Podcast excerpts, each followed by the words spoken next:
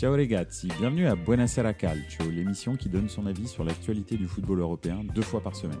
Chaque lundi et chaque jeudi à 20h30, je passe 30 minutes avec vous en direct sur Twitch, mais aussi en podcast à écouter sur toutes les plateformes de streaming. Bonne émission Bonsoir à tous, bienvenue dans Buenos Aires Calcio. Merci d'être là déjà dans les commentaires, ça fait vraiment plaisir.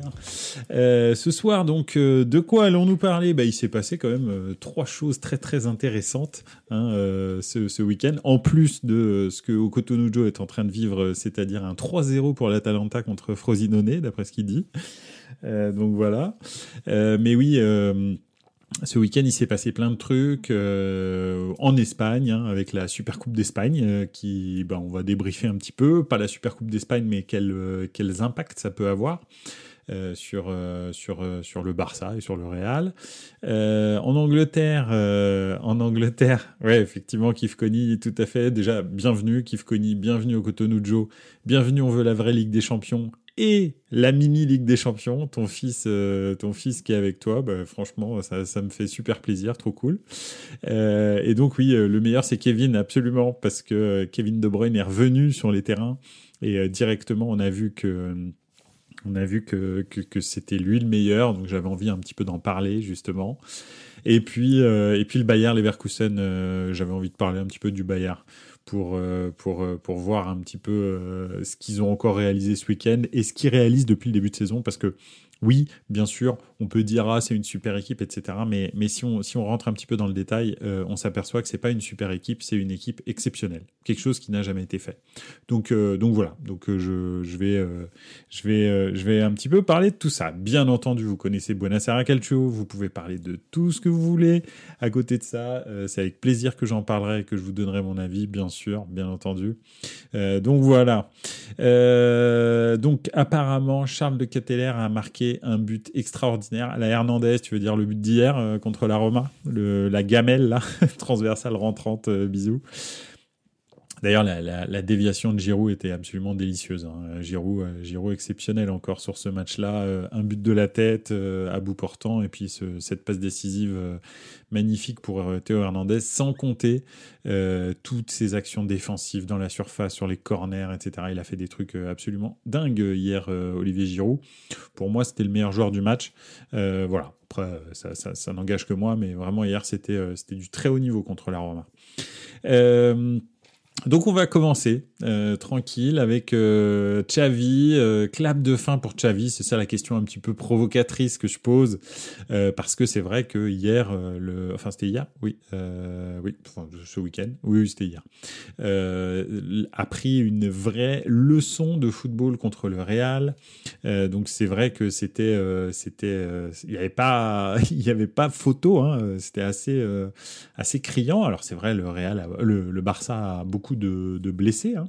Ça, c'est absolument vrai. Ils ont, eu, euh, ils ont eu énormément de blessés ces derniers temps. Gavi, hein, qui est absent toute la saison, entre autres. Euh, mais c'est vrai qu'ils ont eu pas mal. Même Rafinha, euh, quelques minutes avant le début du match, a, eu, a eu une blessure. Donc ça, c'est clair que c'est factuel. Sur ce match-là, effectivement, le Barça n'était pas complet, on va dire.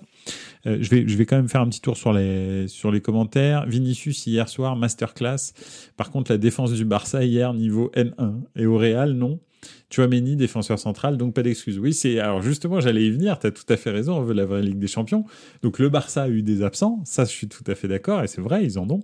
Mais ça change pas qu'en face aussi, c'est la même chose. Hein. Énormément de blessures euh, très très long terme. Effectivement, euh, Chouameni en défense centrale.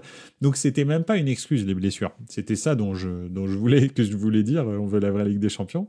T'as raison c'était pas une excuse. Et puis surtout, finalement, si on prend un petit peu de recul et qu'on regarde les prestations récentes euh, du Barça, en fait, ce sont des prestations qui sont, euh, qui sont vraiment pas du tout bonnes, en fait. Hein. Donc ça, c'est vrai que euh, c'est quand, même, quand même assez inquiétant d'avoir ce type de prestations pour un club comme le Barça. Moi, en tous les cas, j'avoue que je suis de plus en plus déçu. Et D'ailleurs, si réellement je prends l'ensemble du, euh, mandat de Xavi euh, au, Barça, en fait, je suis déçu depuis le début. Depuis le début, euh, je m'entends dire que le, tiki-taka cher, à, l'équipe du Barça et en particulier à Xavi, en fait, n'a jamais été vu euh, avec, euh, avec ce Barça-là. Alors oui, bien sûr, il n'y a pas les mêmes joueurs. Hein. C'est sûr que quand, euh, quand vous n'avez pas Xavi, Iniesta et, et, et, et, et, comment et ah, je vais jamais y arriver, bien sûr. Allez, c'est reparti. J'ai encore perdu un nom, mais bon, bref. Oui, qui je veux dire, hein, celui de l'Inter Miami. Euh, je, ne sais pas pourquoi j'ai perdu son nom. Le célèbre milieu de terrain espagnol, Bousquet. Voilà, merci beaucoup. On veut la vraie Ligue des Champions. Euh, j'ai des trous. Faut que je mange du, faut que je, faut que je mange du poisson. Euh, donc, et Bousquet, forcément, derrière le, le, jeu est compliqué. Alors, c'est vrai que De Jong, on avait énormément de d'espoir sur De Jong, mais il y a rien qui passe. Et j'ai l'impression, même que au niveau technique, en fait, technique technico-tactique, euh, Xavi, en fait, il est limité. Il a beaucoup de mal à avoir un vrai, euh, un vrai plan de jeu pour, euh, pour son Barça. En tous les cas, c'est ça qui, c'est ça qui rejaillit de ce niveau un peu famélique du Barça, parce qu'au niveau du jeu, excepté qu'ils ont des joueurs qui arrivent à faire des 1 contre 1 qui sont plutôt bons, hein, de temps en temps, en fait, hein, c'est même pas constant, mais c'est vrai que Lewandowski la, la saison dernière était, était très très bon. Ter Stegen, par exemple, a assuré une défense de fer, hein, et on voit depuis qu'il est plus là, euh, la défense du Barça se fait ouvrir, euh, mais euh, de façon hallucinante, mais à chaque match, hein, chaque match de championnat, en fait, ça peut être une piquette. Donc, donc oui, effectivement, c'est très compliqué. Moi, en tous les cas, je suis assez, je suis assez surpris du niveau du Barça. on veut la des Champions qui nous dit le Barça, ils sont vérifiés s'ils ont vraiment engagé Lewandowski du Bayern ou son frère. Tu as tout à fait raison. Euh, le chocolat noir aussi, c'est bien pour la mémoire. Merci au Cotonou c'est gentil. Bah, je ferai, euh, je ferai du poisson au chocolat noir, comme ça, ça ira, ça ira plus vite et j'aurai plus de trous. Donc, euh, donc ouais, donc, donc voilà. Donc c'est vrai que là, là, on peut vraiment commencer à se poser la question est-ce que enfin, en championnat, ils sont vraiment lâchés. Ils se sont fait détruire par le, par le Real euh, euh, là en, en, Super Coupe. Euh, ça va être très compliqué, je pense, de terminer, d'être à la lutte avec le, avec le Real et avec Giron pour, pour le championnat. Je crois que c'est même, on peut considérer que c'est quasi terminé vu le niveau de jeu du Barça. Euh, donc ouais, je, pense que je pense que c'est ça va être très compliqué et je pense que c'est une vraie question de se demander si euh, tu as envie de continuer avec Xavi ou pas.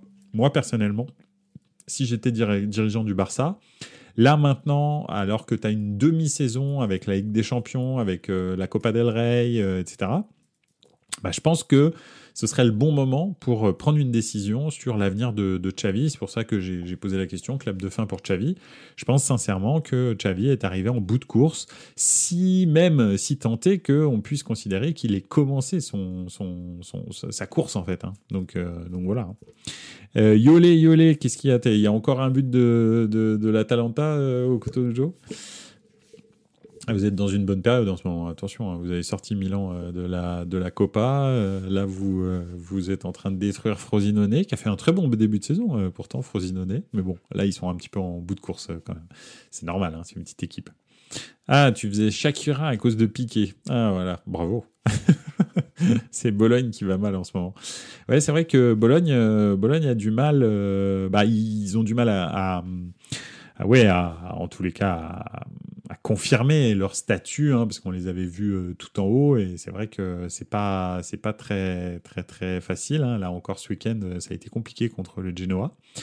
Donc euh, ouais, ils sont Okotonjo qui nous dit ils sont en train de prendre la sauce Bologne, forcément. La sauce, c'est normal. Elle est très bonne, elle est très bien. C'est dommage que je doive l'expliquer parce que les gens voient pas le, le, chat sur le podcast, donc je suis obligé de l'expliquer. Mais oui, elle est très marrante. Et pour en revenir au sujet du Barça, si tu vires Xavi, tu mets qui à sa place Très compliqué.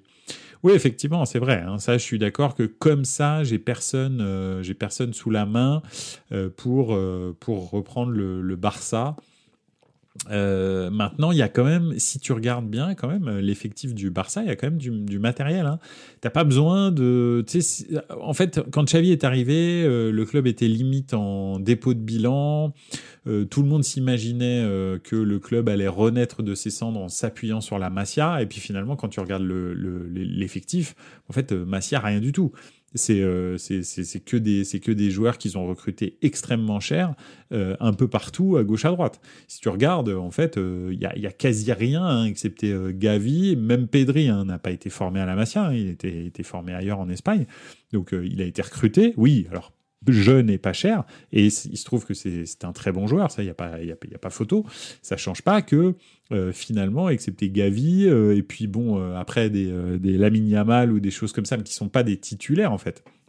Donc en fait, tu as quand même une, un très gros effectif de, euh, de joueurs, euh, de très bons joueurs finalement. Hein. Euh, tu vois, entre les deux Yonk, les Rafinha, les Lewandowski, Ferran Torres, etc. même Joao Félix, c'est Araujo et tout. Ça, ça, normalement, tu dois quand même réussir, même Koundé tu dois réussir à faire quelque chose. Donc je pense que si tu prends, euh, je sais pas, euh, un, coach du style, je dis n'importe quoi, mais Oliver Glasner, d'accord, euh, de Francfort, enfin l'ancien coach de Francfort qui a gagné l'Europa League avec Francfort, bah je suis désolé, mais moi je pense que Oliver Glasner, tu le mets au Barça avec cette équipe-là, je te garantis qu'il fait mieux que Xavi. Parce que Oliver Glasner, c'est un vrai coach. C'est pas, euh, c'est pas un gars qui tout d'un coup euh, a été vu un peu comme une espèce de. En fait, le Barça, ils se sont inventés une, happy, end avec, euh, avec Xavi en se disant ce qui nous est arrivé dans les années 2005-2006 2007-2008, euh, on va le faire en fait. C'est-à-dire on sort d'une très grosse période et, euh, et, on était un petit peu euh, hors de forme, on se faisait rouler dessus par, par le Real et on a repris Guardiola et tout d'un coup Guardiola bah, tout a pris et puis, puis c'était parti pour à nouveau une, pas une dizaine d'années mais 6-7 ans de domination du Barça. Et puis bah finalement euh, ils se sont dit avec Xavi on va le refaire. Mais pas du tout parce que bah Xavi quand il est arrivé il n'a pas du tout la même génération. Hein. Je veux dire comment est-ce que tu peux imaginer que euh, deux, deux fois d'affilée on va dire sur, sur 15 ans tu te retrouves avec deux générations où dedans dans cette génération tu as Puyol, euh, tu as Busquets, tu as Xavi, tu as Iniesta, tu as Léo Messi. Enfin je veux dire faut, faut imaginer vous avez cinq joueurs 5 joueurs qui sortent de votre sorte de formation, donc plus euh, tu peux considérer Valdès aussi, et, et ces 5 joueurs qui sortent de, ton centre de formation, qui font la moitié de ton équipe, sont quasi, alors voilà, euh, quasi les meilleurs joueurs du monde, voire même pour certains, probablement, tu peux te demander si c'est pas les meilleurs joueurs de l'histoire à leur poste. Donc, je veux dire, c'est incroyable, tu vois. Je veux dire, Iniesta, Messi, euh, tu peux te demander si ces deux joueurs-là, à leur poste, c'est pas les meilleurs de l'histoire. D'accord? Je dis pas que c'est les meilleurs joueurs de l'histoire en général. Je dis juste à leur poste, tu peux, tu peux, tu peux, tu peux y penser quoi. Et ça, c'est ça, c'est des joueurs. Tout d'un coup, tous ensemble, ils sortent de ton centre de formation. Mais c'est incroyable. Enfin, je veux dire, c'est normal. Guardiola est ok, bah il a gagné avec eux et tout, bien entendu. Mais en même temps, il avait une qualité de niveau de jeu, mais absolument phénoménale. Donc voilà, moi je pense, tu vois, un truc du style Oliver Glasner par exemple, mais bon, il n'y a pas que lui, hein. des, bons coachs, il y en a. Hein. Donc euh, voilà. Euh, Zidane, coach du Barça, dit euh, on veut la vraie Ligue des Champions. Oui, pourquoi pas. Écoute, Zidane, je me demande si vraiment il va recoacher encore, en fait. Parce que il est tellement restrictif dans ses choix que, que je, j'avoue que je commence à me poser la question de euh, est-ce que finalement euh, l'histoire de Zidane s'est terminée et que la prochaine fois qu'il coachera ce sera euh, en 2026 ou 2027 après la Coupe du Monde l'équipe de France. Et je pense qu'il n'aura plus jamais de coach, hein, parce que donc il lui faut la Juve, mais bien sûr il lui faut une Juve qui peut gagner la Ligue des Champions. il lui faut pas de club où ça parle anglais. Euh, il lui faut pas de. Enfin, tu vois, c'est ça le problème. C'est que non seulement il lui faut, effectivement, tu as tout à fait raison, on veut, la, on veut la vraie Ligue des Champions qui dit, bon, Domenech est libre. Bon, bah ça, oui, bien sûr, pour le Barça, ce serait parfait. Moi, personnellement, ce serait mon rêve hein, d'avoir Domenech euh, qui entraînait le Barça, vous, vous le savez. Hein. C'est vraiment mon rêve ultime.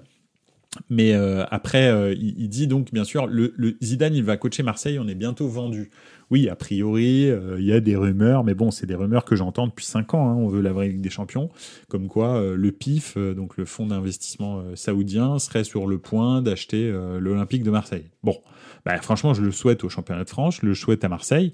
Et effectivement, dans ce cadre-là, probablement que Zidane entraînerait l'Olympique de Marseille, parce que là, il aurait euh, les moyens euh, d'entraîner euh, d'entraîner une équipe qui peut gagner avec des champions. Ça, c'est vrai. Je suis tout à fait d'accord avec toi. Mais le problème, c'est ça, c'est qu'en gros, excepté les trois gros clubs qu'il a fait, enfin même pas, il, en a fait deux dans sa carrière et le troisième, c'est parce qu'il est né dans cette ville.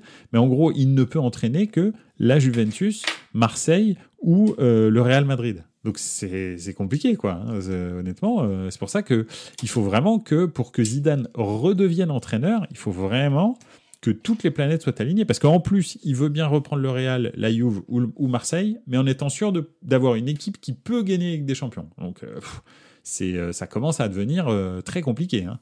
Il, il, veut pas faire un quart de finale, quoi. Ça l'intéresse pas. donc, voilà, c'est, complexe. un petit tour dans les commentaires. Zidane, il coach des bouquetins pour les coups de tête. Ok, ouais, celle-là aussi est bien.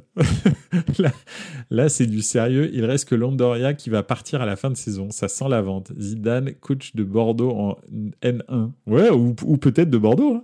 On va savoir. Ça, franchement, je suis sûr qu'il est capable de faire ce genre de choses, en fait. C'est-à-dire plutôt aller coacher en N1. Et puis comme ça, il a aucune pression. Il dit de toute façon, euh, voilà. Plutôt que de coacher un club euh, où tu peux rien faire avec. Zidane attend la Super League, peut-être. Ouais, peut-être. Je sais pas. Je ne sais pas si la Super League donnera des moyens à des clubs euh, de gagner avec des champions et que ça débloquera quelque chose. Je ne sais pas. Mais bon, c'est en tout cas, ce n'est pas, pas pour tout de suite. Puis s'il s'engage en 2025 en se disant en 2026, euh, le, contrat de Deschamps est terminé, bah en fait, s'il prend pas de club, euh, on va dire euh, en 2024 là, il n'en prendra pas non plus en 2025 parce que il attendra euh, probablement le, la sélection et il aura sinon un contrat en cours. Enfin bref, tout est compliqué en fait avec Zidane. Hein. C'est très compliqué. Donc voilà. Euh, ça sent la vente, c'est vrai. En tous les cas, tout le monde euh, démissionne de l'OM, hein, excepté Longoria qui, lui, euh, bah, vous le savez, hein, vous savez pourquoi il démissionne pas. Hein. Il démissionne pas parce qu'il avait un contrat de je sais plus combien d'années, 3 ou 4 ans, et que s'il démissionnait avant la fin des 3 ou 4 ans, en fait, il était obligé de rétrocéder tous ses salaires de, des, des, 3 prochaines années. Il faut qu'il aille au bout de son contrat pour toucher son, son salaire. C'est assez hallucinant, mais, mais c'est comme ça. Donc lui, c'est sûr, il va pas démissionner. Donc voilà. Euh, la FFF, euh, il l'a en viager, ouais, c'est clair. Masterclass, le cas Lodi de Longoria d'ailleurs. Oui, alors je sais pas, euh, je sais pas comment penser. Je sais pas ce que tu en penses, toi qui es supporter marseillais, mais c'est vrai que tu recrutes un joueur comme Renan Lodi qui est plutôt plutôt pas mal pour le standing de l'OM actuel. Hein, je parle. Hein. c'est plutôt bien. ok, il est pas très bon au début, mais après là, il se met un petit peu au niveau. Et puis au mercato d'hiver, bah, direct. Euh, en fait, euh, tu, le revends parce qu'il y a moyen de se faire trois cacahuètes sur son transfert. Euh, un transfert à 20 millions d'euros. je sais pas combien il l'avait acheté, mais il me semblait que c'était 11, un truc dans le genre. Euh, donc, euh, enfin, je sais plus exactement, mais il me semblait que c'était dans les 11. Et euh, donc, pour prendre 9 millions d'euros, bah, en fait, tu hypothèques un peu ton avenir sportif, hein, parce que donc, bah, il faut de, il, faut de l'adaptation quand même à un joueur de haut niveau pour pouvoir donner son, son sa plénitude dans son niveau. Et c'est la même chose, bah, c'est ce qui s'est passé d'ailleurs avec avec avec Lodi. Hein. Au début, il n'était pas vraiment performant. Donc, euh, donc voilà, donc c'est un peu, enfin je sais pas. Moi, j'avoue que c'est pas non plus, ça te donne pas un avenir euh, sportif. Euh, les, les, les, signaux qui sont envoyés sont quand même assez bizarres au niveau sportif en tous les cas. 13 millions et 20% à la revente. D'accord. Donc ouais, donc ouais, c'est ça. Tu vas gagner, tu vas gagner 6-7 millions quoi. Franchement, c'est pas, c'est compliqué. Hein. Ouais, mais ils sont classés top 4 cette année. Non, pas en ce moment. ils sont pas encore, euh, ils sont pas top 4. Je dis pas que ce sera pas le cas à la fin de saison, mais pour l'instant, ils sont pas top 4. Donc euh, voilà, non, ils ont eu, euh, ils ont eu un début de saison très assez compliqué, même si là, ils avaient enchaîné des bons résultats avec avec Gattuso sur ces 3-4 derniers matchs. Mais là, ça, ça ralentit. Donc donc ouais, non, c'est compliqué pour l'OM en ce moment. Ils ont des points en retard qu'ils ont accumulés au début de saison avec l'épisode Marcelinho. Et, euh, et, puis bah, là, euh, ils n'ont pas fait de, de, de, de, comment, série positive suffisamment longue pour récupérer ses, points de retard. Donc voilà. Bref, clap de fin pour, pour Xavi. on verra bien. Après, de l'autre côté, bah, le, le, Real, ils sont, ils sont, ils sont en roue libre. Hein. honnêtement, c'est même avec toutes les blessures, euh, Carlo euh, arrive à trouver des solutions. Euh, moi, c'est juste le petit Arda Touran qui me, qui me, Arda Touran, Arda Goulart. oui, j'adorais Arda Touran qui tout d'un coup a disparu du football de haut niveau alors qu'il était très très bon. Bref. Arda Güler qui m'inquiète un petit peu parce que je trouve que son comportement sur le terrain à négocier les coups francs, les corners, trucs comme ça, prendre la tête pour tirer un penalty. Enfin, je veux dire, tu es, au Real, tu as des gars comme Kroos et Modric sur le terrain. Si c'est eux qui tirent les corners ou les coups francs, c'est eux qui tirent les corners ou les coups francs, et puis tu te tais en fait. T'as beau euh, talentueux, pas talentueux, tu es au Real en fait. De toute façon, euh, des gens talentueux, je vais te dire, je t'annonce, hein, ils sont tous talentueux. Il y a personne qui est nul au Real. Donc euh, bon, peut-être Nacho, mais à part lui, euh, c'est tout, quoi, tu vois. Et encore, il est pas nul, c'est juste qu'il a un peu moins talentueux que les autres, et encore, il a une volonté de dingue. Donc, euh, donc voilà, mais c'est, euh, donc je sais pas, hein, c'est, je vois pas, je vois, moi, il, m'inquiète ce petit Arda je nie pas son, son talent. Je dis juste que, attention, hein, le, jeune homme, il, a, il a un melon sévère. Hein, c'est un, melon Jérôme Roten. Hein on est, pas mal à ce niveau-là. Donc bon, surtout que pour l'instant, il casse pas trois pattes à un canard. Je veux dire, c'est pas non plus euh, ok. Tu vois qu'il a du ballon, bien sûr, mais c'est pas du tout, euh, pas du tout un truc de fou quoi. Donc, euh, donc voilà. Marcelinho qui va d'ailleurs bien à Villarreal, ouais absolument. C'est clair que le seul, le, gros souci que Marcelinho a rencontré à l'OM, essentiellement, c'est que c'est que bah, l'effectif n'était pas du tout fait pour son 4-4-2. Donc euh, voilà, vu qu'on sortait d'une période où ils ont joué en 3-5-2 euh, quasi tout le temps, voire en 3-4-3, enfin bref, en tous les cas, à trois défenseurs, quasi tout le temps. D'ailleurs, Gattuso a essayé aussi au début de jouer à quatre défenseurs. Il s'est vite aperçu que ça marchait pas. Il est repassé à trois défenseurs, enfin à cinq plus exactement, trois défenseurs centraux. Donc euh, voilà. Et, Marcelinho, il est, euh, lui, il est monotactique. Hein. C'est simple. Il n'y a pas de, a pas de plan B chez Marcelinho. Lui, il changera jamais. Quoi. C'est un gars, euh, il vit, il meurt avec son 4-4-2 et le 4-4-2, ça marchait en 1900. 96. Hein, euh, moi, je, dans PES, euh, par exemple, j'utilisais en permanence le 4K2. On va dire que c'est mon système euh, préférentiel, le 4K2. Mais bon, on est en 2024 et 2024, le 4-3-3 commence déjà à être un petit peu ringard. Donc, donc je te, je te raconte pas, te raconte pas le 4-4-2. Donc voilà, on est plutôt sur du 3-4-3 ou du 3-5-2 maintenant. Hein. C'est un peu ça. Et puis des, des, des, des systèmes un peu hybrides. Là, son, son 4-4-2, il est un peu trop old school. Quoi. Mais bon, quand tu as en tous les cas l'effectif pour jouer en 4-4-2, déjà ça peut mieux marcher. Des joueurs qui font vraiment des efforts sur les, sur les couloirs.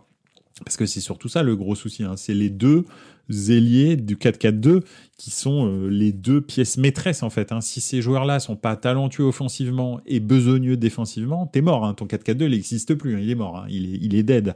Si en revanche tu as ces joueurs-là, alors là, ton 4-4-2 peut faire très très mal. Mais comme euh, comme c'était le cas dans PES, le plus difficile c'était de trouver ces deux joueurs-là. Moi, à l'époque, j'avais Jefferson Farfan que je prenais. Et dans Jefferson Farfan dans PES, en League Master, il se développait de ouf. Donc, euh, donc voilà, Jefferson Farfan à droite et puis à gauche, euh, à gauche, je m'arrangeais. Je mettais, je mettais, je mettais d'autres gammes et, et puis devant, bien sûr, un petit Adriano et puis et puis un R9, voilà quoi, des trucs comme ça. Donc donc voilà. Euh, ça me rappelle plein de trucs. C'était très très bien. Euh, alors, on fait un petit tour dans les, dans les commentaires. Carlos El Sourcil. Et oui, Carlo, effectivement, le sourcil. Hein. Hier, il a fait un coup de sourcil, tac, il a dissous le, Barça euh, en Super Coupe. Euh, en plus, en championnat, Gérone a fait euh, nul ce week-end, un week-end parfait pour le Real. Oui, alors il, va falloir prendre les trois points jeudi, parce que je crois que le, match en retard du Real, c'est jeudi. Donc il faudra le prendre, parce que là, ils sortent quand même d'un déplacement en Arabie Saoudite, avec deux matchs quand même très engagés. Hein. on va dire, alors la finale un peu moins que la demi-finale, mais la demi-finale Real, Real Atlético, c'était sportif. Donc euh, prendre les trois points, ça va être, euh, ça va pas si, être si facile que ça. Hein. Mais bon. Euh, le Barça, ils ont qu'à débaucher le coach de, de Gironne. Ouais, c'est vrai. En plus, c'est quand même le frère de, Guardiola hein, qui est président du club de Gironne. Et, c'est vrai que ça pourrait être, une bonne histoire. Bah, après, en cours de saison, je pense que ils peuvent pas le faire, mais en fin de saison, ouais, pourquoi pas. D'ailleurs, avec le trophée d'hier soir, Florentino Pérez a plus de trophées que Barnabeu. Ouh, 33, pas mal, je savais pas. Je trollais pour Marcelino à Villarreal si tu as vu leurs résultats. Ah ouais, c'est vrai. Non, alors, je crois qu'ils ont quand même eu une bonne période, euh, Villarreal, il me semble.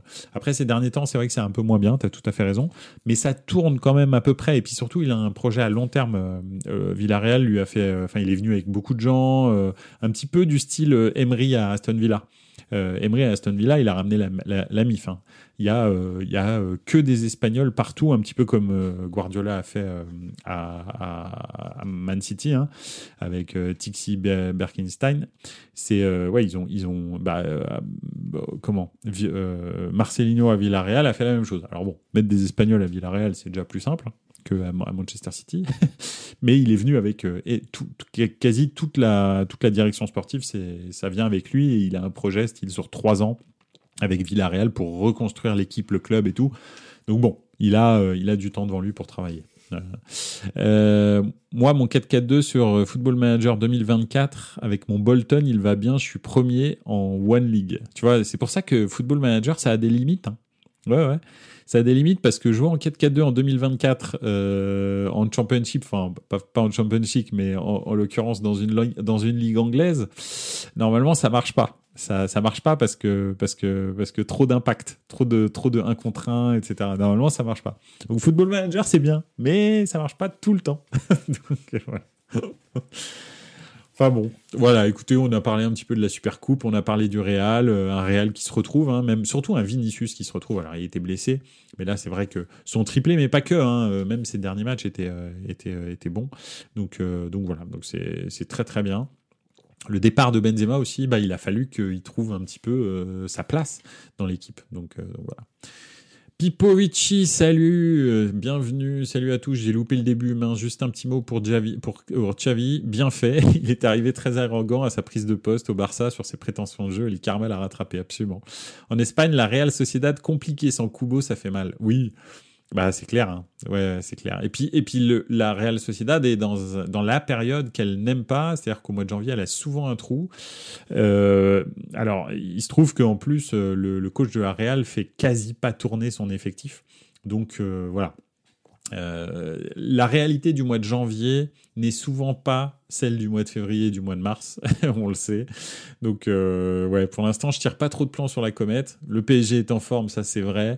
Mais bon, euh, c'est pas non plus, euh, ça, ça, veut rien dire en fait, parce que un, huitième de finale euh, contre le PSG, ça te, tu vas chercher des forces que tu n'as pas quand tu joues un obscur match de championnat. Bon, alors là, c'était pas un obscur parce que c'était quand même le, derby de, le derby de, du Pays Basque, mais mais, mais quand tu joues un, un, un, match au mois de janvier, juste après la, la, la, reprise, il fait froid, etc. Voilà. Et puis tes joueurs, ton joueur majeur est en Coupe d'Asie. Enfin bref. Voilà, on verra, on verra quand, euh, quand tout le monde sera là au mois de février. Mais moi, je suis pas encore euh, très inquiet pour la Real et je pense toujours que ça va être compliqué pour le Paris Saint-Germain. Je dis pas que Paris va pas passer, je dis juste que ça va être compliqué. Donc voilà. Barcola, apparemment, j'ai pas vu le match, mais apparemment, effectivement, il a fait euh, un très bon match hier. Tout à fait. Il est en forme en Ligue 1, oui. Sans Mbappé, ils sont dead. Qui, ah, le Paris Saint-Germain? Oui. Bah, après je pense que tu retires euh, Vinicius du Real ou, euh, ou tu retires, euh, bah, tu vois, par exemple, Kevin De Bruyne, on va, ça me fait une, parfaite transition vers le deuxième sujet quand même, parce qu'il est déjà 20h25, 21h25. Mais le deuxième sujet, c'est donc meilleur sans Kevin. Bah oui, bah, on a bien vu, hein, le Manchester City sans Kevin De Bruyne, le Manchester City avec Kevin De Bruyne, bah, c'est pas la même chose. C'est exactement le discours que j'avais sur le Ballon d'Or cette année où où je disais que le meilleur joueur du monde la saison dernière, c'était Rodrigo et ou euh, Kevin De Bruyne, euh, je pense effectivement que Manchester City n'existe pas sans ces deux milieux de terrain. On pouvait même se poser la question sur euh, sur sur Gundogan, quoique malheureusement Kevin De Bruyne a été blessé quand même une très grande partie. Donc voilà, mais c'est clair que les joueurs majeurs dans les équipes qui gagnent les ligues des champions, je le redis, je le re-redis, vous l'avez déjà entendu sur Buonasera Calcio, je le dirai jusqu'à ce que ça change dans le foot, hein, parce que je vais pas dire ça jusqu'à ma mort, parce que ça, ça, ça peut changer, ça va changer dans le football des années 2000. Euh, voilà, c'était pas ce que je vais vous dire, c'était pas ça euh, qui faisait gagner euh, une équipe, mais, mais en 2024 Ce qui fait gagner une équipe, c'est des milieux de terrain de très très très haut niveau. C'est ça qui fait gagner une équipe la Ligue des Champions. Après, en championnat, tu peux te débrouiller avec d'autres choses, comme le Barça l'année dernière, par exemple. C'est la défense qui les a fait gagner très clairement. Euh, ils ont pris 10 euh, buts en 38 matchs, un truc dans le genre, ou 11 buts en 38 matchs. Oui, Ter Stegen est incroyable, et quand il est pas là, ben, on voit ce que ça donne. C'est opération porte ouverte. Voilà, des, voilà. En championnat, ça peut changer. En Ligue des Champions, ce qui fait gagner en deux, entre, allez, depuis 2018 même avant, 2017, euh, de 2015 même, euh, jusqu'à maintenant, c'est les milieux de terrain, c'est pas les attaquants. Donc, euh, donc voilà, donc, ils peuvent donner le, le, ballon d'or à Messi, donner le ballon d'or à, à, à, Erling Haaland, etc. Ça change pas que les vrais ballons d'or, c'est les milieux de terrain. Et en particulier à Manchester City, où Kevin De Bruyne, bah, en 5 minutes, marque un but bah, à la Kevin De Bruyne, c'est-à-dire un plat du pied qui met bah, là, où, là où il faut le mettre, sans se prendre la tête, sans essayer de frapper fort, sans, voilà, juste en la plaçant. Puis ensuite, il fait une passe euh, délicieuse, euh, un petit peu euh, à la Pirlo, à un joueur qui est très talentueux, Bob. donc, donc voilà, quoi. Non, franchement, extraordinaire. Euh, allez, un petit, euh, un petit tour dans les commentaires. Kevin De Bruyne, en 5 minutes, il a mis tout le monde d'accord. Bon, sur le dernier but, ça passe, c'est incroyable, mais le but de Bob, faut le mettre aussi. Ah oui, oui, c'est clair, c'est ce que je disais. Bob est un très bon joueur et, euh, et son double contact, le contrôle, puis ensuite le double contact, il est, il est sportif. Hein. Faut, faut y aller, ça va très vite. Hein. Il est revenu plus fort avec des cheveux plus longs, comme Son Goku Transformation 3. Effectivement, en tous les cas, moi je trouve que ça lui va bien cette coupe de cheveux, mieux que son, sa coupe de sa coupe de redneck là. Au moins là, il a une tête un peu. Euh, voilà, enfin, ça, lui va bien, je trouve, ça lui donne un peu de, charisme. Euh, Kutonujo, ça coupe, ça se voit qu'il a privilégié la convalescence au coiffeur. Ouais, ouais, je pense que c'est madame qui a pris les, qui a pris les, commandes des opérations et qui lui a dit Bon, allez, ça suffit ta coupe de, de redneck là. Donc voilà. Euh, on veut la vraie Ligue des Champions. On l'a vu lors de la finale entre City et Chelsea, Guardiola qui avait mis Rodri sur le banc. C'était un, choix très bizarre. Et oui, et d'ailleurs, ils ont perdu cette, cette finale. Et d'ailleurs, ils ont perdu cette finale 1-0 sur un but de, de comment il s'appelle Avertz. Et je ne sais pas si vous vous souvenez, mais c'est un appui remise dans l'axe du terrain zone qui d'habitude est couverte par Rodri parce qu'il fait les efforts pour non seulement aller presser, mais ensuite revenir et suivre les joueurs qui plongent dans, dans le dos. Et en fait, c'est ça qui s'est passé. C'était un appui, remise avec un appel dans l'espace libre. Hein. Je ne sais pas si vous vous souvenez. En fait, euh, tout d'un coup, ça s'est ouvert au milieu, du, au milieu de la défense parce qu'en fait, le défenseur central était monté. Et comme personne n'avait suivi Avertz et d'habitude, c'est Rodri qui fait ce, type de travail. Personne n'avait suivi Avertz dans l'espace derrière les défenseurs centraux, qui avaient voulu être agressifs sur, euh, sur le joueur qui faisait, qui faisait l'appui et qui a fait la remise derrière. Bah, en fait, euh, il y a eu un, gouffre total et ils ont pris un but, celui-là. Et merci, c'est gentil d'être venu. Ils ont perdu une Ligue des Champions juste comme ça pour un truc que Rodri fait en permanence. donc, euh, donc voilà. Bref, moi je suis, je, je comment dirais-je, j'aime pas trop l'esthétique de Rodrigo, de, de Rodri, mais, euh, mais je, j'adore absolument le, talent de ce joueur, euh, c'est-à-dire en termes de replacement et en termes de, sobriété. C'est quelqu'un qui est d'une sobriété extrême euh, et, et, qui a toujours la passe juste, le tempo juste, etc. Il me fait énormément penser à Bousquet dans une version beaucoup plus physique, beaucoup plus dynamique. En gros, il a les qualités de Bousquet avec le physique d'un milieu box-to-box de, de, 2024. Donc c'est extrêmement impressionnant ce qu'il fait. C'est beaucoup moins spectaculaire que Kevin De Bruyne parce que Kevin De Bruyne voit des passes que personne ne voit, euh, a une frappe de balle des deux pieds qui est incroyable, une qualité de centre incroyable, etc. Donc c'est beaucoup moins spectaculaire. Ça change pas que celui qui marque le but euh, décisif euh, en finale de Ligue des Champions, c'est Rodri. donc, donc voilà quoi. Et c'est pas Gundogan et c'est pas Kevin De Bruyne. Bon, Kevin De Bruyne n'était pas là. Enfin, il était là, mais très peu de temps. Donc, euh, donc voilà. Euh, on l'a vu. T'aimes bien le style de Haaland, son style esthétique. J'aime, je déteste. Je, je, je, déteste. Autant je reconnais euh, que c'est le meilleur finisseur qui existe sur la planète à l'heure actuelle, hein, à plein de niveaux, c'est-à-dire en termes de puissance, d'effort, de placement, surtout de placement, parce que finalement techniquement il est horrible. Euh, c'est très très moche de voir jouer Erling Haaland, conduire la balle, faire une passe, frapper. Rien n'est beau. tout au contraire de Kevin De Bruyne, par exemple. Hein. Enfin, je sais pas. Kevin De Bruyne, quand il fait une passe, c'est beau. Quand il frappe la balle, quand il fait un centre, c'est joli. C'est harmonieux. Tu vois que c'est beau. Land, rien n'est beau. Même ses frappes sont pas belles. Ses, ses reprises de volée sont moches. Rien n'est naturel. En revanche, j'admire j'admire son sens de la finition, ses efforts pour être toujours au bon endroit au bon moment, euh, etc. Et puis sa puissance aussi. Euh, non, non, c'est beaucoup de travail. Donc euh, ça, j'admire. J'admire ça. Mais alors, dégueulasse. Hein. Franchement, c'est horrible. Et il y a des joueurs comme ça. Hein. Il y en a plein, hein, des joueurs comme ça. C'est pas... Enfin, je veux dire, Inzaghi, est-ce que j'aimais son esthétique? Non, j'aimais pas son esthétique à Inzaghi. Je, trouvais ça pas beau. Euh, voilà, Kaka par exemple, c'était beau. Euh, je sais pas, Boban, Savicevic, euh, on en a eu hein, des joueurs extraordinaires au Milan qui, où, tout était beau. Maldini par exemple, sa, façon de jouer, de défendre Nesta. Alors je pense que c'est le défenseur le plus beau du monde au niveau technique. Euh, voilà, des joueurs comme ça. Au Milan, on a eu énormément d'excellents joueurs. On a eu aussi des joueurs qui étaient moches à voir jouer. Gattuso, par exemple, est-ce que tu peux considérer que t'aimes l'esthétique de Gattuso quand il conduit la balle ou quand il fait une passe? Non, c'est moche. Donc voilà, ça change pas que c'est euh, probablement un de mes chouchous, euh, un de mes chouchous avec Paolo, quoi. Pour moi, les voilà. Mais bon, bref. Euh, d'où son surnom le cyborg, effectivement. si je fais un cyborg, il bougera pas comme ça, Diogo Pipovici, avec le même gabarit, Zlatan, c'était hyper esthétique. Absolument, tu as tout à fait raison. Tout à fait, exactement. Euh, Zlatan, c'est vraiment euh, super esthétique. Quand il a... Le plus esthétique de tous, c'est Pirlo. En tous les cas, il avait son esthétisme. C'est vrai je, je, trouve pas que ce soit le plus esthétique de tous, mais euh, il avait son esthétique. Je trouve que Zidane était très esthétique. Il a, il avait quelque chose, Zidane, quand il faisait un contrat. Euh, par exemple, Rui Costa était incroyablement esthétique toujours la tête levée, euh, le regard au loin, euh, ses chaussettes baissées, euh, ses contrôles étaient soyeux et tout. Non, il y avait des, ouais, ouais, il y a, ouais, c'est clair. Badio, était très esthétique aussi. Badio était, était incroyablement esthétique. Totti, bref, il y en a des joueurs qui étaient esthétiques et puis d'autres qui sont très moches mais qui sont très efficaces. Et puis il y a Diakité, tout à fait, t'as tout à fait raison. Pipovici, même même un Giroud avec un gabarit imposant est assez esthétique. Oui, en tous les cas, beaucoup plus que, que Erling Haaland, c'est clair. Et pourtant, en termes de gabarit, c'est relativement la même chose. Tu vois par exemple la, la, douceur de sa remise hier pour Théo Hernandez, euh, c'est vraiment, euh, vraiment extraordinaire.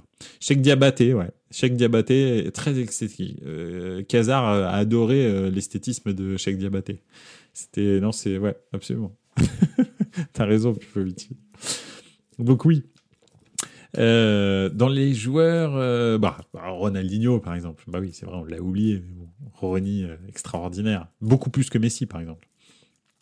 Oui, c'est Diakité. Ouais. J'étais sûr au Cotonou que tu voulais, tu voulais parler de Cheikh Diabaté, c'est clair. Pas de Diakité. Mais bon, on, a compris. Euh, Pipovici l'a compris. en parlant de Kazar, sa chanson sur Colomboigny, ouais, ouais, elle est extraordinaire.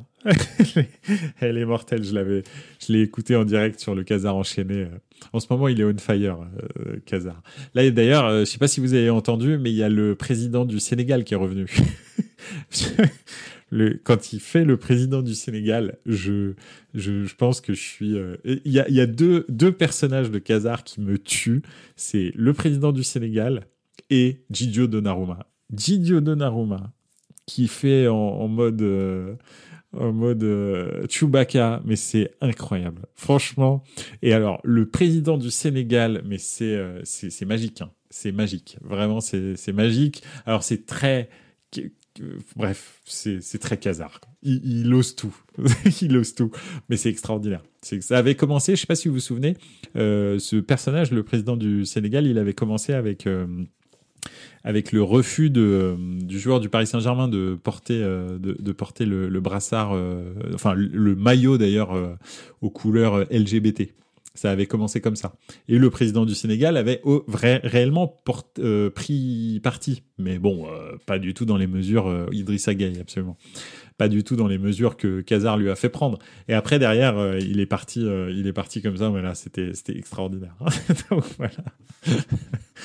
Ouais, Neymar aussi, c'est vrai. C'est vrai, Neymar, c'est pas mal aussi. Bref. Oui, euh, oui, bien sûr, Idriss Gueye, le joueur, hein, pas, le, pas le président du Sénégal. Donc euh, voilà, en tous les cas, c'était euh, voilà, effectivement Cheikh Diabaté. Euh, mais en tous les cas, oui, Kevin, c'est clair. Tu vois le Manchester City sans et le Manchester City avec. Le là, le s'il se blesse pas, et franchement, je le souhaite pour le football, hein, parce que franchement, c'est quand même beaucoup plus marrant de regarder du football en 2024 quand tu peux avoir un joueur comme Kevin De Bruyne sur le terrain, parce que euh, c'est vrai que ça pourrait faire euh, l'objet d'un débat euh, dans Bonasara Calcio un petit peu plus tard, enfin plus, plus, plus après dans, dans, la saison, quoi. Mais je trouve que si je, peut-être que je deviens un vieux con, ça c'est très possible, hein, je, je c'est pas quelque chose que j'exclus, mais si je regarde le football des années 2015 à 2025, là maintenant, ces dix dernières années, je trouve que le, niveau technique euh, moyen euh, et la diversité de talents de joueurs est mais incommensurablement plus faible que ce que tu pouvais avoir dans les années 90 ou dans les années 2000. Vraiment, mais rien à voir. C'est-à-dire que c'est euh, si tu prends dans les années 90 la diversité de, talents que tu avais et la qualité des joueurs qui, pouvaient s'opposer dans les, dans les trucs, la qualité technique de ces joueurs-là est pas forcément physique, euh, bah en fait, c'est ça qui s'est passé en fait dans le football de 2015 à 2025, c'est qu'en gros, euh, le physique prend le dessus sur beaucoup de choses et que euh, en fait, si tu n'es pas, alors c'est très bien d'être un excellent joueur de football, mais si en plus tu n'es pas un athlète mais de très haut niveau, en fait, tu ne verras jamais le jour dans le football de 2000, de 2000, de maintenant, on va dire de 2024. Et il y a quelques très rares joueurs comme Kevin De Bruyne qui sont et différents techniquement et d'un talent absolument incommensurable et en plus euh, physiquement au niveau, et c'est pour ça qu'ils sont là. C'est pour ça d'ailleurs que c'est les meilleurs et qui dominent. Mais il y en a très très peu en fait. La plupart c'est exactement les mêmes joueurs. C'est des joueurs qui vont très très vite, qui repiquent dans le centre, euh, qui font des frappes enroulées. T'as l'impression c'est toujours les mêmes que tu vois. Honnêtement, enfin moi j'ai toujours l'impression de voir les mêmes frappes, les mêmes actions, même les systèmes de jeu sont les mêmes et tout, parce qu'il n'y a plus la créativité que euh, pouvait y avoir dans les années 90 et dans les années 2000. Donc voilà, alors dites-moi ce que vous en pensez, si vous voulez qu'on en parle un soir euh, avec grand plaisir, mais c'est vrai que plus ça va, plus j'ai ce type de réflexion. Et euh, la troisième réflexion, bien sûr, c'est est-ce que je suis un vieux con hein, Parce que ça se trouve, euh, c'est ça la, seule raison de, ma réflexion. donc c'est important de se la poser quand même. donc, voilà, mais j'ai pas l'impression. Je pense que je suis objectif. Moi, par exemple, j'aime les clubs, mais un joueur qui me fait rêver, il n'y en a pas. Alors qu'avant, comme tu le dis, entre des, des Aymar, Pablo Aymar, Riquelme, Pirlo, tu avais des joueurs beaux à voir, absolument, avec des talents complètement différents. Si tu prends Aymar, Riquelme et Pirlo, en gros, ils faisaient à peu près la même chose, hein, c'était des numéros 10, alors plus ou moins avancés, euh, et, et c'était pas du tout les mêmes joueurs. Et si tu rajoutes par-dessus ça Totti, par exemple, bah, tu as quatre joueurs complètement différents qui jouent au même poste. Là, maintenant, tu veux un ailier, tu as toujours le même ailier. Alors, tu en as un qui va passer un peu plus ses crochets plus souvent que d'autres, mais sinon, c'est le même ailier. De toute façon, il va faire le même geste. En gros, c'est 8 fois sur 10, il va revenir sur son pied intérieur et il va, il va faire des frappes enroulées. Et 2 fois sur 10, il va partir sur l'extérieur et, euh, et, il va euh, faire un centre. En retrait, probablement, euh, à ras de terre la plupart du temps. Ou si c'est un centre aérien, ce sera toujours au second poteau. Parce que c'est comme ça que ça marche. Un milieu de terrain, numéro 10, de toute façon, il y aura toujours un appel de, à l'opposé, dans le dos du défenseur, dans la surface. Et c'est toujours au deuxième poteau que tu, tu centres pour faire un, un centre à, nouveau en retrait. Tout est, enfin, tout est schématisé maintenant en fait. On, voit les systèmes de jeu, c'est toujours les mêmes. J'ai l'impression des fois de voir euh, le même match en permanence. C'est très rare que tu aies des joueurs comme euh, comme euh, Kevin De Bruyne qui tout d'un coup sont disruptifs et puissent peuvent tout d'un coup faire exploser un système de jeu en fait juste parce que bah, ils ont cette intuition, ce talent, cette vista que, que seuls eux ont en fait. Euh, Okocha pourrait dire, ouais, absolument, as tout à fait, on pourrait dire Okocha, absolument, mais aussi Gourcuff à Bordeaux, ouais, c'est clair, c'était un talent euh, unique. Hein. Bon, malheureusement, ça c'est vraiment terminé en autre boudin, mais Okocha, Gourcuff, c'était tout ça, c'est des milieux de terrain qui avaient à peu près le même rôle, mais qui étaient complètement différents en fait. Il y en a pas un qui était les mêmes. Alors maintenant, euh, tu peux, enfin, je sais pas. D'ailleurs, tu le vois même à, je sais pas, à Liverpool, des fois tu, tu mets Diallo, Gakpo, euh, Salah, et puis ensuite tu retires toute cette attaque, et puis tu mets Nunez, euh, Diaz, euh, et puis et puis je sais pas, des fois même Slobotsai. Mais bon, on va pas dire Slobotsai parce que c'est pas pas forcément vrai. Mais tu vois, il y a un troisième. En fait, le jeu c'est le même. T'as pas l'impression que ça change. Alors oui, Salah est plus efficace que les autres, mais il, fait les mêmes gestes en fait. C'est juste qu'il est plus efficace quoi. Donc voilà. Diogo Jota, ouais, absolument. Under à Marseille, c'était ça. On n'en pouvait plus de lui, toujours les mêmes dribbles et le même tir. Ouais, Diogo Jota, tu as fait raison. Non, c'est. Bref, voilà. Bon, après, euh, ça, allez, ça c'est une, digression de plus euh, dans Buenos Aires Calcio. Mais si vraiment un jour vous voulez qu'on en discute, euh, qu'on parle un petit peu de, des diversités de, talents qu'on a pu rencontrer tous et qui nous ont émerveillés, bah ouais, bien sûr, avec plaisir. Et j'étais un grand fan de Miku, bien sûr au Werder de Brême, mais, et même à Bordeaux, hein, parce qu'ils ont été champions avec Miku. Euh, au Werder de Brême, ils ont, il, a fait, euh, enfin, il a laissé une, une, empreinte indélébile. Hein, Johan Miku, il avait un talent absolument incroyable. Hein. Donc non, non, franchement, c'était, c'était vraiment complètement différent. Vraiment, c'était, enfin, je sais pas, mais, enfin, voilà.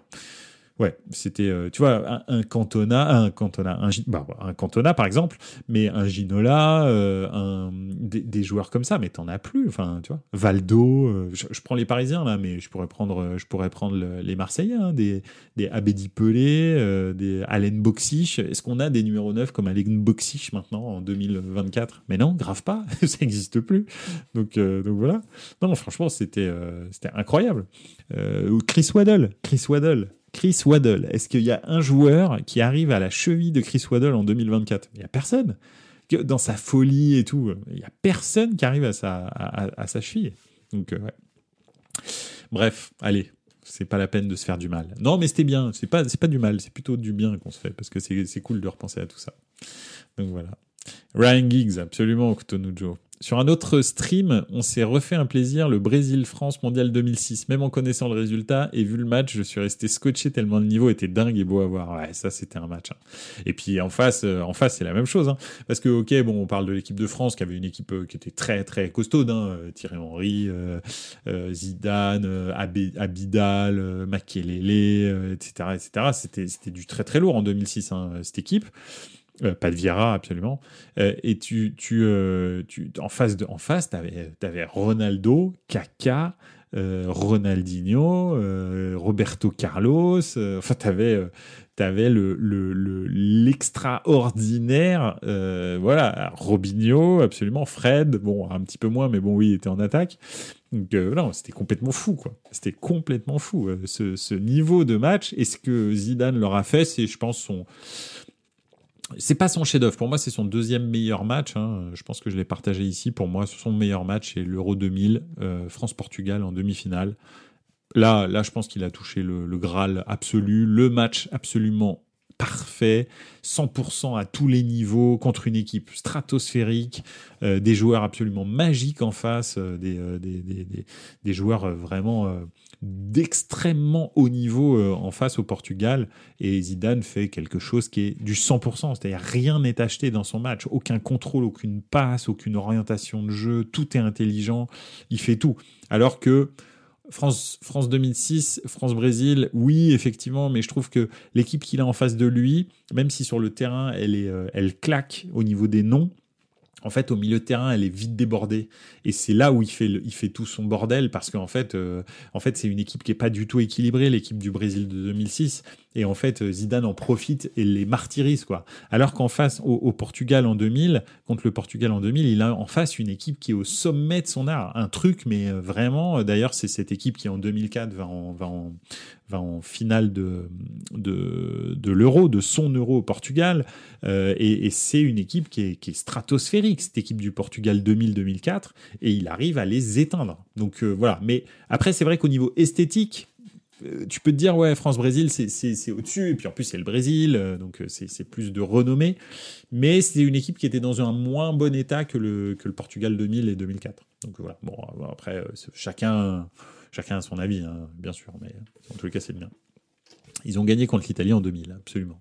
Et alors qu'on a perdu contre l'Italie en 2006, en plus, on vaut la Ligue des Champions, donc tu vois, ceci explique cela. Euh, qu'est-ce que je voulais dire? Donc voilà, en gros, le meilleur c'est De Bruyne et je pense que la fin de saison va être très compliquée pour euh, Liverpool. Arsenal, j'en parle pas parce que je pense que c'est déjà un petit peu trop tard pour eux. Mais euh, enfin, en tous les cas, le, Boxing Day les a quand même, enfin la période des fêtes les a quand même sérieusement émoussés.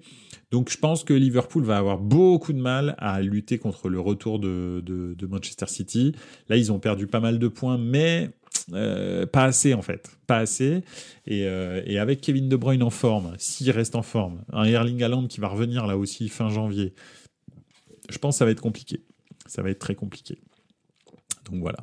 Le Portugal avec cette génération aurait vraiment dû gagner un titre, une anomalie du foot. Bah ouais, c'est toujours pareil. Tu gagnes toujours les titres que tu dois pas gagner. Hein. On peut se dire qu'en 82, je pense que la France devrait gagner la Coupe du Monde. C'est la meilleure équipe. Euh, la demi-finale euh, de Séville est complètement folle. Euh, voilà. 82, tu dois gagner la Coupe du Monde, tu la gagnes pas. ouais. En plus, l'Italie de 82 est pas non plus complètement folle. Je pense que la France, si elle, si elle tape l'Italie en 82 en finale, je pense qu'elle peut les battre. Et puis finalement, tu vas gagner la Coupe du Monde 98 qui est en bois, elle est dégueulasse. La Coupe du Monde 2018, la même, elle est dégueulasse. La Coupe du Monde que tu réussis le mieux, c'est la Coupe du Monde 2006 et 82, tu les perds les deux. Les deux Coupes du Monde que tu gagnes, c'est deux Coupes du Monde où tu joues mais comme de la merde. Mais c'est horrible, hein Coupe du Monde 98, Coupe du Monde 2018, horrible. Mais quand je dis horrible, c'est horrible. S'il y a des gens qui viennent me dire que l'équipe de France a bien joué à ce moment-là, eh ben, je sais pas, je sais pas ce qu'ils regardent, mais, mais c'est compliqué. Euh, et, pareil pour le Portugal. Portugal a une équipe de stratosphérique. En 2004, ils font un euro splendide. Ils se font planter par la Grèce, qui est l'équipe la, plus horrible que j'ai jamais vue. Et ils gagnent l'euro 2016 avec une équipe, mais horrible au Portugal. en gros, c'est toujours un peu la même chose. Euh, pareil pour l'Italie, c'est pas forcément la meilleure équipe. L'équipe de 2002, euh, elle doit gagner la Coupe du Monde. C'est la meilleure équipe d'Italie que j'ai vue, je pense. Comme celle de 94, qu'on va dire. Hein. Ces deux équipes-là perdent. Et l'équipe de 2006, qui est pas terrible, honnêtement, euh, franchement, le jeu de l'Italie pendant la Coupe du Monde 2006, c'est quand même pas génial. Ils s'arrachent contre l'Australie. Enfin bref, tout est à l'arrache dans cette Coupe du Monde pour l'Italie. C'est une Coupe du Monde en plus teintée de Calciopoli, etc. Enfin bref, Rien ne va dans le football italien, et puis c'est celle-là qui gagne. Pareil en 82 avec le Toto Nero.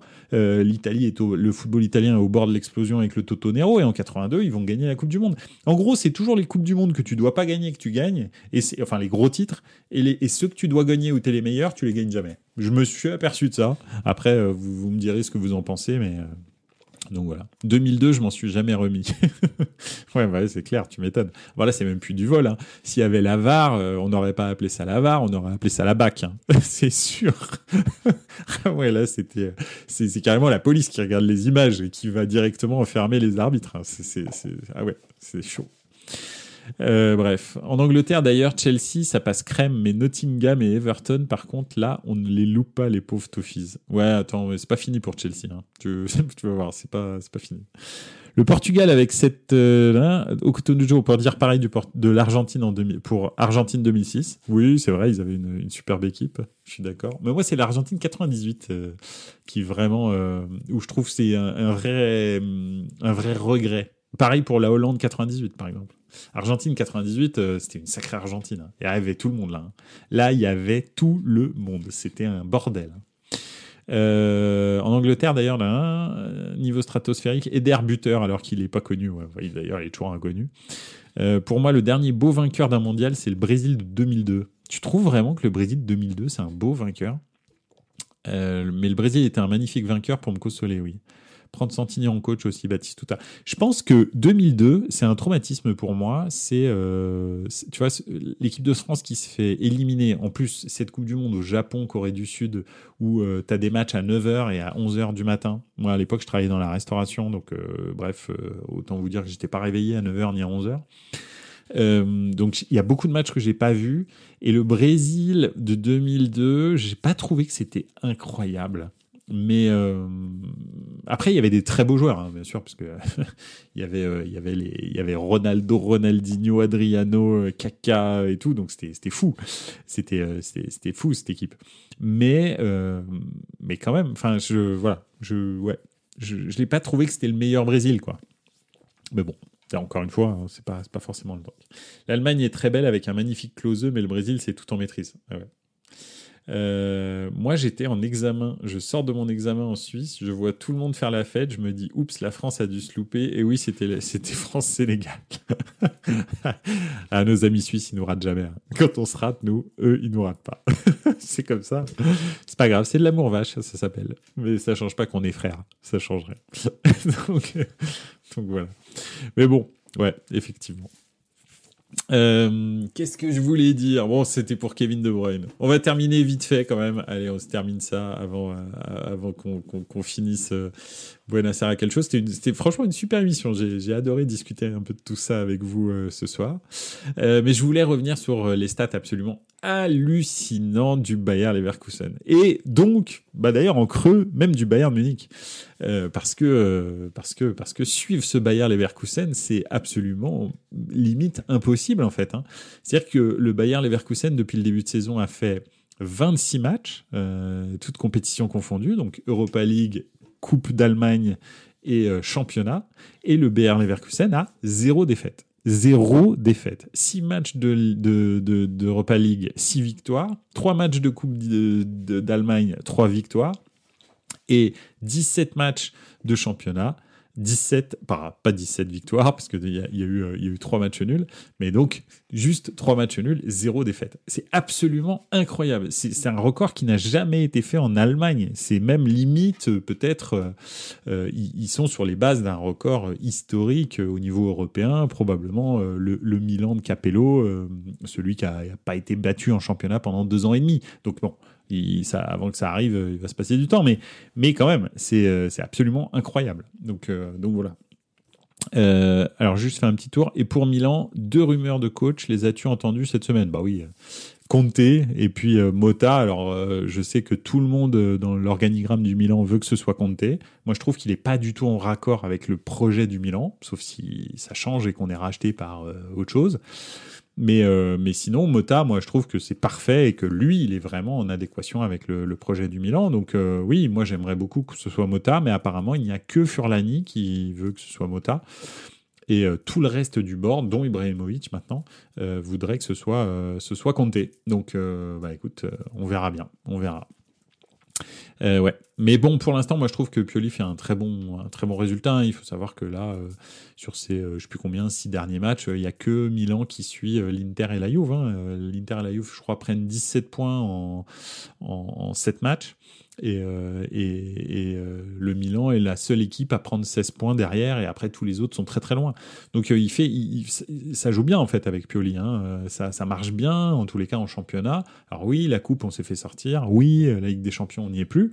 Mais bon, si on termine d'un bon troisième et que on gagne l'Europa League, ça peut être une très belle saison. hein. Moi je, moi je vote pour. Bref. Cotonou toujours 3-0 pour. Pour la pour la pour la Talenta avec Francis Holm qui fait toujours aussi flipper. Oui bah tu m'étonnes. Je sais pas si vous avez vu Holm, le défenseur de le défenseur de la Talenta, il a vraiment une tête chelou et donc euh, voilà, moi je l'appelle Francis Holm. donc, voilà, vous, regarderez sa tête. Si, euh, moi, en fait, il est pas il est pas euh, je sais pas, enfin, bah, bah, il est pas esthétiquement, euh, tu vois, mais en fait, il, a vraiment une tête chelou. il est vraiment inquiétant. donc euh, voilà. D'ailleurs, au Barça, je pense qu'il voulait Xavi, Xabi Alonso, tu veux dire, mais ils se sont. Ah, pardon, d'accord, c'est une blague. Donc, d'ailleurs, au Barça, je pense qu'ils voulaient Xabi et ils se sont trompés d'une lettre et ils ont mis un V à la place du B, donc ils, se sont retrouvés avec Xavi. C'est clair. On est presque sûr d'être au moins troisième au mois de janvier, c'est pas mal et c'est l'objectif, oui. Bon, presque sûr, euh, c'est pas parce que tu as 8 points au mois de janvier, euh, la saison est longue. Mais c'est clair que c'est très très bien parti. Je suis d'accord avec toi, Pipovici. Mais euh, tu sais qu'on peut s'effondrer à n'importe quel moment. On est le Milan. Tout est possible. Donc, euh, donc voilà. donc, pour l'instant, moi, je, à l'avant-dernière journée, quand mathématiquement je sais que je serai troisième, là, j'y croirais. Là, pour l'instant, je me dis, c'est bien parti, mais on sait jamais. Donc, euh, voilà. Et en Allemagne, United, ils ont raison de laisser partir Sancho. C'est vrai qu'il est mauvais. Ouais, après, euh, je sais pas. Euh, suis jamais été vraiment convaincu par Jadon Sancho. Euh, après, bon, bah, j'espère pour lui que ça ira bien au, Borussia Dortmund. Euh, voilà, le Borussia Dortmund a fait une déclaration officielle. Là, je crois que c'est le, le manager qui a dit euh, il n'y a jamais eu aucun problème disciplinaire avec Jadon Sancho. Après, euh, Tenag est vraiment euh, un gars bizarre. Euh, ça, il n'y a pas de doute. Hein. Il n'a pas attendu Sancho pour être un mec chelou. euh, donc, donc voilà. Très possible que ce soit Tenag euh, qui, soit juste un mec bizarre. Mais je pense que Sancho n'a pas dû y mettre du sien non plus. Donc, euh, bah, bref. Voilà quoi. Moi, en tous les cas, Sancho, je, pense que ce sera un espèce de petit flop à la Marcus Rashford ou toutes ces pépites là euh, qui finalement euh, donnent pas grand chose en fait. hein. C'est un peu du, du vent quoi. Tu vois. Bon. Je trouve qu'il y en a un qui se transforme de pépite à très bon joueur, c'est Foden par exemple. Ça, oui. Ça, voilà. Ça, c'était une pépite anglaise qui est devenue un très bon joueur parce qu'il est de plus en plus euh, sobre en fait. Alors que les autres, bref, sont un peu sur courant alternatif quand même. Donc, euh, donc voilà. Euh, oui, donc, donc oui, le Bayer Leverkusen fait quelque chose d'absolument incroyable. Et le fait que si un jour le Bayer, enfin si, je, leur souhaite, hein, euh, gagne le championnat, euh, en fait, ça peut pas être retenu contre Thomas Tuchel comme comme comme comme défaite en fait. C'est pas possible. C'est juste que ce que fait le Bayer Leverkusen est absolument incroyable. Et moi je voulais vraiment souligner ça parce que 26 matchs zéro défaite trois matchs nuls, c'est absolument incroyable. Mais vraiment incroyable. On est au mois de janvier quand même. Ils ont toujours pas perdu et ils ont croisé des, clubs en Europe, ils ont croisé euh, toutes les grosses équipes en Allemagne, euh, etc. Donc c'est quand même incroyable. Donc voilà. Donc je j'avoue que euh, je suis, je voulais souligner ça. Au-delà du, jeu, moi ce que j'ai aimé, c'est que bah, ils sont allés chercher leur victoire à la 94e minute. Donc ça veut dire que, en plus d'être une équipe talentueuse avec un vrai plan de jeu, un super coach, des joueurs vraiment très très forts, en plus là ils ont, ils ont, euh, ils ont quand même des joueurs qui sont partis. Euh, qui sont blessés, enfin qui étaient partis à la canne, mais qui finalement est blessé. Donc euh, Boniface.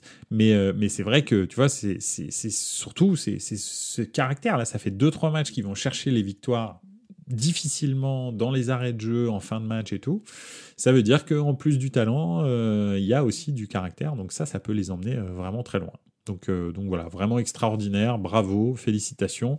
Et finalement, ça souligne aussi le, le, travail de Thomas Tuchel au Bayern, hein, qui est en train de faire aussi une saison extraordinaire en fait. Hein. C'est, ils ont, enfin, je veux dire, ils font une saison de fou. C'est juste que bah, devant eux, ils ont un, club qui est dans la forme de sa, de son histoire peut-être. Donc, euh, donc voilà. D'ailleurs, tous les records du, du Bayern Leverkusen sont, sont, sont battus. Hein. c'est vraiment la forme, la saison de leur, de leur histoire entière, quoi.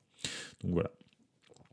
Euh, Mbappé a voté Courtois pour le trophée The Best. Ça va encore alimenter la presse madrilène. ouais, bon oui. Bon après Courtois, il est quand même particulièrement talentueux pour foutre le dawa. C'est quand même un sacré numéro lui. Hein. nos amis belges aussi, euh, ils, rigolent pas. Moi, je trouve que euh, j'aime beaucoup les Belges dans leur franchise en général. Dans le football, ils sont euh, Kevin De Bruyne, Thibaut Courtois, Meunier, tout ça. les mecs, ils sont nature peinture hein, quand ils parlent. Hein. Il y a pas de et moi, je trouve ça cool, rafraîchissant quoi. C'est pas du tout, c'est vraiment agréable en fait. Donc ouais, moi, moi j'aime bien. Même Lukaku quand il quand il discute, alors même si Lukaku est un peu plus enfin bon, bref, il est moins brillant que les autres, on va dire. Mais, euh, mais, mais au moins, il est, il est franc et direct. Donc c'est vraiment pas mal. Bon, des fois un peu trop, parce que bon, il aime tous les clubs, lui. Hein. C'est tous les clubs, c'est ses clubs de cœur. Donc c'est compliqué, mais bon, voilà. Euh, ils le font l'année où le championnat allemand semble encore plus costaud que jamais sur ces dernières années. Oui, c'est vrai, hein, parce qu'il y, y, a de la densité, beaucoup plus que, que par le passé. Donc euh, voilà. En parlant de la Cannes, tu as vu le joueur qui a privilégié son club Leicester à son pays. Match ce week-end, rouge du coup suspendu jusqu'au 11 février. la finale, c'est le 10. non, je l'ai raté celui-là, mais c'est très très bien. Ça, ça c'est marrant ça. D'ailleurs, il y a quand même beaucoup de joueurs africains qui font ça et franchement, je trouve ça pas cool. Si c'est les clubs qui mettent la pression, je trouve ça pas cool de la part des clubs, des joueurs. Je trouve ça pas cool de la, part des clubs si jamais c'est eux qui mettent la pression. Enfin, c'est, je suis désolé, mais c'est une sélection de ton pays. Tu y vas en fait. De, c'est comme ça. Oui, c'est compliqué les, les sélections africaines, bien sûr la logistique, euh, les, salaires, euh, enfin les primes, tout ça, tout est compliqué. Je suis d'accord. Mais quand même, c'est la canne. Tu vois, là, c'est pas, on ne demande pas d'aller euh, jouer un match de qualification. voilà, c'est la canne. Ou c'est pas un match amical au fin fond, au fin fond du Mozambique. C'est pas ce que je peux comprendre. Où tu peux dire, écoutez, coach, je suis désolé, mais là, voilà, d'accord? Faites jouer déjà des, des, gars de, de, la région plutôt que nous, ça nous fait des longs voyages. Ok, d'accord. Pourquoi pas, tu peux te poser cette question-là. Mais pas pour la canne, en fait. Enfin, je sais pas, moi, moi je Bref. Euh, Matip avait voulu privilégier son club, il a dû prendre sa retraite internationale à cause de ça. Ouais, absolument. Bah, il s'est fait les croiser en plus. Le pauvre. Bon, c'est naze en tous les cas. faut toujours honorer une sélection. Enfin, moi, je trouve. Je, je, comprends pas trop les, les, joueurs qui font ça. Euh, même bon. Onana, là, c'est limite, quoi. Hein. C'est, euh, ouais, je fais mon match euh, la veille du match de, du, de Nigeria. Euh, enfin, bref, c'est, bref. C'est compliqué. Moi, je trouve ça un petit peu compliqué, malheureusement. Elle existe, cette canne, elle est comme ça, tu dois la jouer, c'est tout. Stop. place au calendrier maintenant. Regardons ce qu'on va voir de beaux matchs ce week-end. Allez, ouais, on se fait ça, t'as tout à fait raison. Avant de nous quitter, qu'est-ce qu'on se regarde le week-end prochain? Alors, on y va. Vendredi, est-ce qu'il y a un beau match vendredi en ouverture? Oui, il a un Cap Vert Mozambique. Non, je rigole. Euh, ah, en revanche, il y a un Sénégal Cameroun. Ça pour de vrai. Sénégal Cameroun, euh, ça peut être pas mal. Ça peut être pas mal. C'est pas sûr, mais ça peut être pas mal. Euh, ouais, il n'y a rien d'autre. Vendredi, mais bon, un vendredi soir, vous savez pas trop quoi faire. Un petit Sénégal Cameroun à 18h, ça se regarde. Samedi, euh, samedi, samedi, samedi, en France, euh, en France, euh, ah bah c'est Coupe de France la semaine prochaine. Donc bon, Bordeaux-Nice, Orléans-PSG, des trucs comme ça, ouais. en Cannes, il n'y a pas grand-chose. Ah si, peut-être un Tunisie-Mali à 21h. Pourquoi pas? Ça peut être pas mal. Sinon, en Angleterre, bah, très peu de matchs. Hein. Vous savez, ils sont dans leur trêve là où en fait, euh, c'est euh, ils jouent quatre équipes par quatre équipes et comme ça, chaque équipe a deux semaines pour se reposer. Je trouve ça très intelligent d'ailleurs. C'est vraiment bien parce que tu continues à avoir du, foot, mais les équipes on joue pas quand même pendant deux week-ends, toutes. Tu vois, tu vas jouer un week-end, tu joues pas les deux autres. Il y en a un qui va pas jouer, jouer, pas jouer, etc. Donc euh, franchement, je trouve ça très intelligent. En Espagne, il n'y a rien de spécial. Franchement, samedi, que dalle. En Allemagne, à RB Leipzig, Bayer Leverkusen à 18h30 sur Bein Sport 10. Ça, c'est bien. Ça, c'est très très bien. Euh, ça, ça peut être très sympa pour un samedi après-midi. Euh, en Italie, rien de ouf. Euh, Udinese, AC Milan et AS Roma, Las Vérone, je vous laisse passer. Euh, et puis dimanche, dimanche peut-être c'est là où il y a les chocs quand même, faut pas déconner. pas en Cannes en tous les cas. Quoique, Maroc RD Congo peut-être, pourquoi pas à 15h, un dimanche à 15h, ça peut se regarder. Rennes-Marseille quand même en Coupe de France, donc oui, à 21h05. Euh, en Angleterre, toujours pas. c'est pas terrible. Euh, en Espagne. Ah, Gérone FC Séville. Oui, mais non. FC Séville est 17ème. Ça aurait pu être une belle affiche, mais ça ne l'est pas. En Allemagne, il n'y a rien de ouf. Et en Italie, bah non plus. Donc c'est pas le week-end du millénaire, hein, euh, euh, ce week-end, mais bon, c'est plutôt. Euh, on va trouver quelque chose à regarder. Et peut-être des matchs de la Cannes, un petit match de Coupe de France Rennes-Marseille. on va pouvoir réussir à faire. Bah, bien sûr, moi je vais regarder Udinese Milan, hein, ça on va pas, voilà, on va pas se mentir. Hein. mais, mais voilà. Bon, écoutez, euh, merci encore pour cette euh, soirée. C'était vraiment top. Euh, ça m'a vraiment fait plaisir de parler football avec vous. J'espère que vous êtes bien amusés. on se retrouve lundi prochain pour parler peut-être un petit peu de la Cannes, peut-être un petit peu de la Coupe de France, peut-être un petit peu du, championnat du championnat d'Allemagne, hein, parce que donc ce RB Leipzig, Bayer Leverkusen m'allèche particulièrement. Donc voilà. Je vous souhaite une. Alors, le tennis, bien sûr, on va, se faire aussi, on va se débriefer l'Australian Open. Allez, carrément, il y a Kitzbühel, euh, il y a Federer. Hein oui, euh, il y a effectivement, il y a Kitzbühel avec euh, notre Federer du ski, absolument, Odermatt. Et, et Côte d'Ivoire-Nigeria jeudi. Ah oui, ah bien, merci Pipovici. Ça, celui-là, je l'avais raté. Donc voilà. Ouais, non, ça va être bien. Une bonne semaine de, sport. Je vous souhaite une excellente soirée. Euh, n'oubliez pas, hein, euh, bien sûr, Buonasera Calcio, vous pouvez le retrouver euh, sur toutes les plateformes de streaming. N'hésitez pas à mettre des étoiles, des pouces, des, oui c'est bien, des commentaires, tout ce que vous voulez. Bien sûr sur YouTube. Et puis, bien sûr sur la chaîne Twitch de Buonasera Calcio. Je vous souhaite une excellente soirée. Et n'oubliez pas, ciao les gars, ciao ciao.